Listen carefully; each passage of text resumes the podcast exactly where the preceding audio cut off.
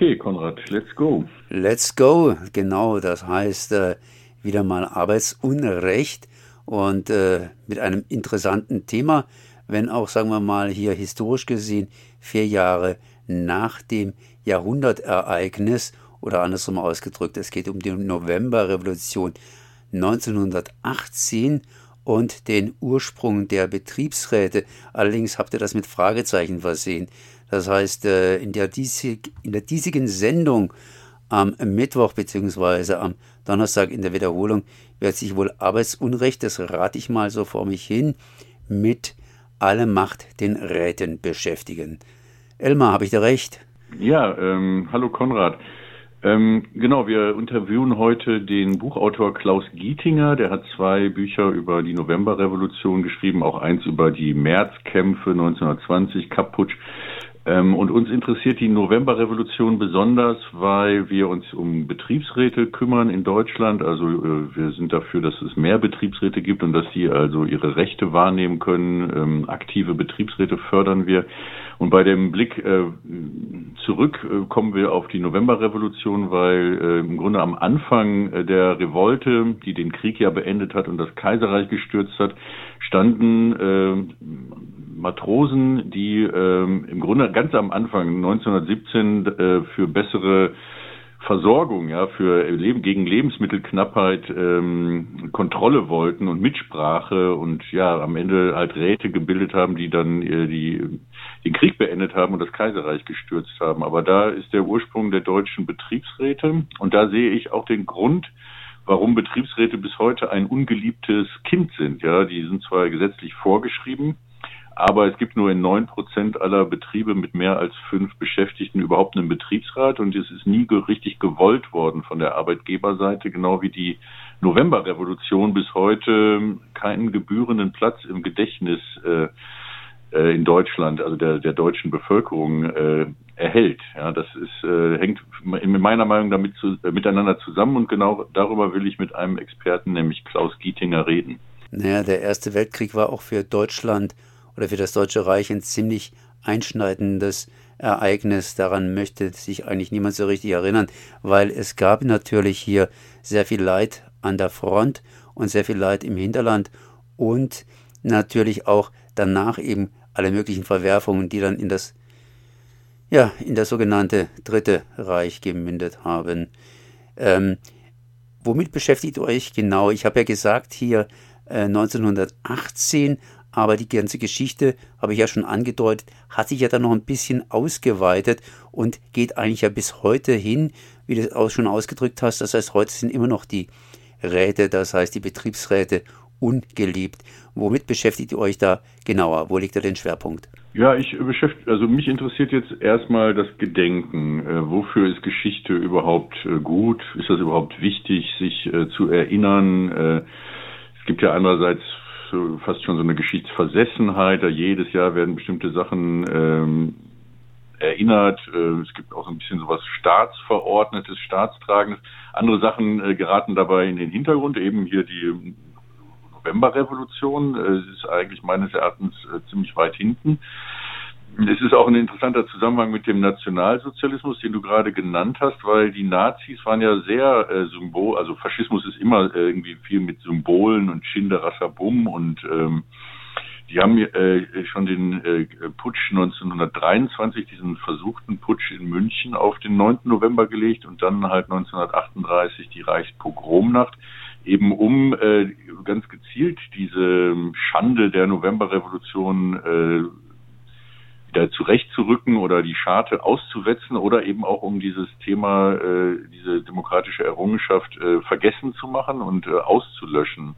Also äh, da gibt es irgendwie einen direkten Zusammenhang sogar und die aus der Logik der Faschisten ist es ja so, äh, ja, der Deutsche ist irgendwie von der Vorsehung bestimmt, jetzt irgendwie die Weltherrschaft zu erringen und das hätte auch unbedingt geklappt wenn nicht äh, der Verrat, wenn die Front nicht zusammengebrochen werde durch, äh, durch Kommunisten, Gewerkschafter und Juden, äh, die dann hinterrücks äh, das Ganze äh, zum Scheitern gebracht haben oder so. Also da, da ist die, irgendwie die, die innere Logik, ähm, warum die dann das am 9. November sowohl 1923 als auch geputscht haben und 38 dann dieses ähm, diese verbrecherische Pogromnacht äh, inszeniert haben. Ähm, naja, ähm, aber was sie letztendlich historisch geschafft haben, aber das müssen wir eben nochmal tiefer erörtern, ist äh, tatsächlich äh, diese Novemberrevolution, auf die man äh, als deutscher Gewerkschafter oder als Demokrat, radikaler Demokrat vielleicht auch äh, durchaus stolz sein könnte, äh, absolut in den Hintergrund zu drängen. Ja, und äh, ich, ich bin mir auch nicht so ganz sicher, wo das hinführt, ob das überhaupt wichtig ist, ob äh, wozu Geschichte eigentlich gut ist, äh, wozu kollektive Erinnerung eigentlich taugt. Das ist mir selber auch unklar und das genau darüber wollen wir reden. Vielleicht, man könnte auch die Position haben, ja gut, lass uns nach vorne blicken und jetzt äh, äh, äh, gucken, dass wir irgendwie Land gewinnen. Ich, äh, für mich ist es allerdings wichtig, äh, so an den Ursprung zurückzugehen und äh, da komme ich eben auf äh, diese Schiffe in Kiel und Wilhelmshaven, wo die ersten Betriebsräte in Deutschland gegründet wurden. Ja. Also das heißt, es geht vor allen Dingen vornehmlich um die sogenannte Weimarer Republik und nicht zum Beispiel auch die Geschichte, die sich ja nach dem Dritten Reich äh, fortgesetzt hat in zwei deutschen Staaten, wo man natürlich auch die Betriebsräte behandeln könnte, die Unterschiede zwischen Ost und West. Ja, ja, nee, also da ist der Klaus Gietinger jetzt, glaube ich, nicht der Experte. Das ist auch eine interessante Frage. Ja, also ähm, auch darüber lässt sich äh, reden. Also nach dem Zweiten Weltkrieg haben wir eine ähnliche Bewegung wie nach dem Ersten Weltkrieg. Also da ist nach dem Ersten Weltkrieg ist so die revolutionäre Phase äh, von 1918 bis 1923, äh, wo dann äh, die revolutionären Bestrebungen niedergeschlagen wurden und auch der ähm, Grundstein für den Faschismus gelegt wurde, also eben äh, diese der Militarismus und die Geheimgesellschaften und das Großkapital irgendwie nicht entmachtet wurden. Sozialisierung der Schlüsselindustrien stand damals auf der Tagesordnung, also mit einer breiten äh, Bewegung und auch Mehrheit in der Bevölkerung. Und das finden wir nach dem Zweiten Weltkrieg auch. Da gab es ja das berühmte Ahlner Programm der CDU, wo selbst die CDU die äh, Verstaatlichung der ähm, kriegswichtigen Industrien gefordert hat, aus der Erkenntnis raus, dass diese Monopole, BASF, also IG Farben damals, äh, Thyssen, Krupp, Haniel und so weiter, äh, Kriegstreiber waren und auch Kriegsprofiteure. Und das wird dann äh, irgendwie beendet mit dem Marshallplan, sage ich mal, spätestens bis zum KPD-Verbot 1956, aber wahrscheinlich schon 53 oder, oder vorher. In den USA endet diese Phase mit den Taft-Hartley-Gesetzen, glaube ich, schon 1947 oder 49. Da kommt dann also so ein antikommunistischer Rückstoß und ähm, aber auch da nach dem Zweiten Weltkrieg gibt es halt Betriebsräte wieder, äh, großen Streik, weil das Betriebsrätegesetz zu lasch ausgefallen war 1952. Also man hat ähm, sozusagen ähnliche Bewegungen, wenn auch jetzt äh, weniger radikal. Naja, und der Stalinismus ist so ein eigenes Thema, was sicherlich auch behandelt werden will, müsste mal. Ähm, die, die, die mangelnde Mitsprache der Beschäftigten und ja der Arbeiteraufstand der Bauleute in äh, Ostberlin 1953, weil der Plan, das Plansoll auf 150 Prozent erhöht wurde, um 150 Prozent erhöht wurde. Das ist noch ein eigenes Thema, aber das können wir da jetzt heute nicht behandeln, denke ich.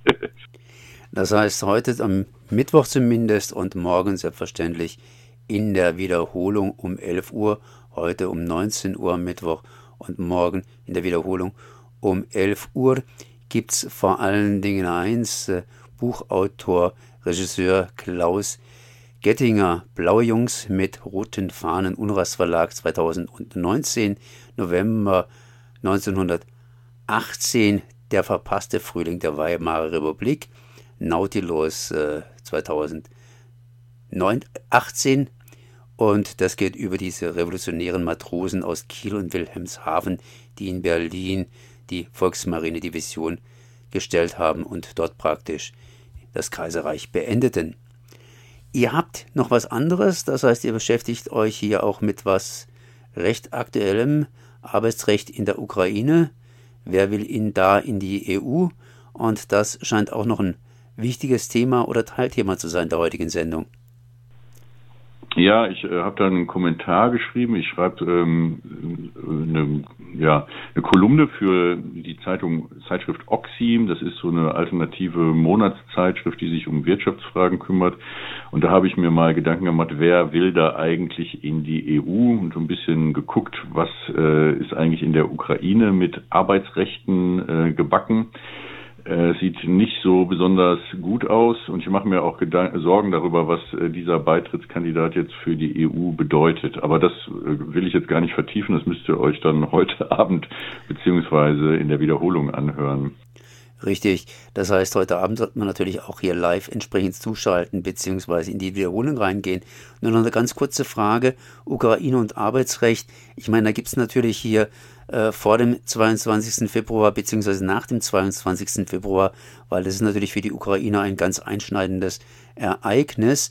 Gab es dann einen Wechsel oder welches Arbeitsrecht behandelst du da? Ja, es geht erstmal um die Struktur der ukrainischen Wirtschaft. Mein Gott, das ist ein langes Thema. Ähm, äh, ja.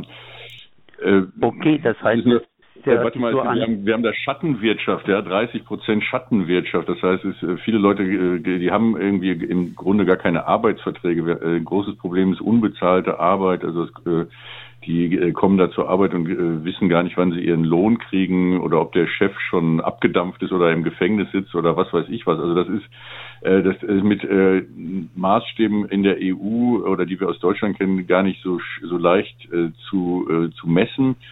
Sieht allerdings in großen Teilen von Bulgarien und Rumänien jetzt auch nicht so besonders äh, rosig aus. Und dann gibt es halt noch Oligarchen und die sich teilweise Privatarmeen unterhalten und so weiter. Das ist also ein weites Feld. Ich bin da auch kein Experte. Ich habe da nur so ein paar äh, Sachen versammelt und äh, ausgewertet. Ja, und diese Geberkonferenzen, die es jetzt immer gibt, äh, Leute, die äh, da Gelder rein stecken. Äh, die wollen natürlich auch wieder was zurückhaben und die verteilen jetzt die Beute unter sich und das ist auch interessant, wer da äh, sich was verspricht. Aber ähm, ja, darüber mache ich mir Gedanken. Ich bin, wir sind keine äh, Auslandsexperten, wir beschäftigen uns mit Arbeitsrechten in Deutschland. Ja, ich bin auch äh, weit äh, überhaupt kein Ukraine-Experte. Ich spreche auch kein Russisch oder äh, Ukrainisch.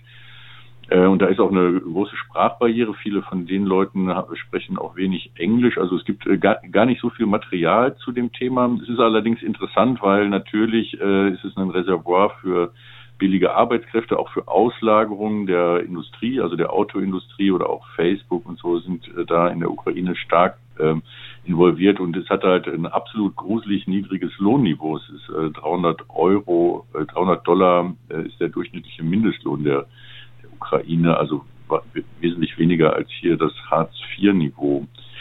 Ähm, naja, und so weiter. Also äh, jetzt habe ich im Grunde schon die halbe Kolumne. Okay, trotzdem, trotzdem nochmal ein bisschen Werbung für heute Abend um 19 Uhr Arbeitsunrecht einfach einschalten, beziehungsweise um 11 Uhr morgen am Donnerstag in der Zweitausstrahlung.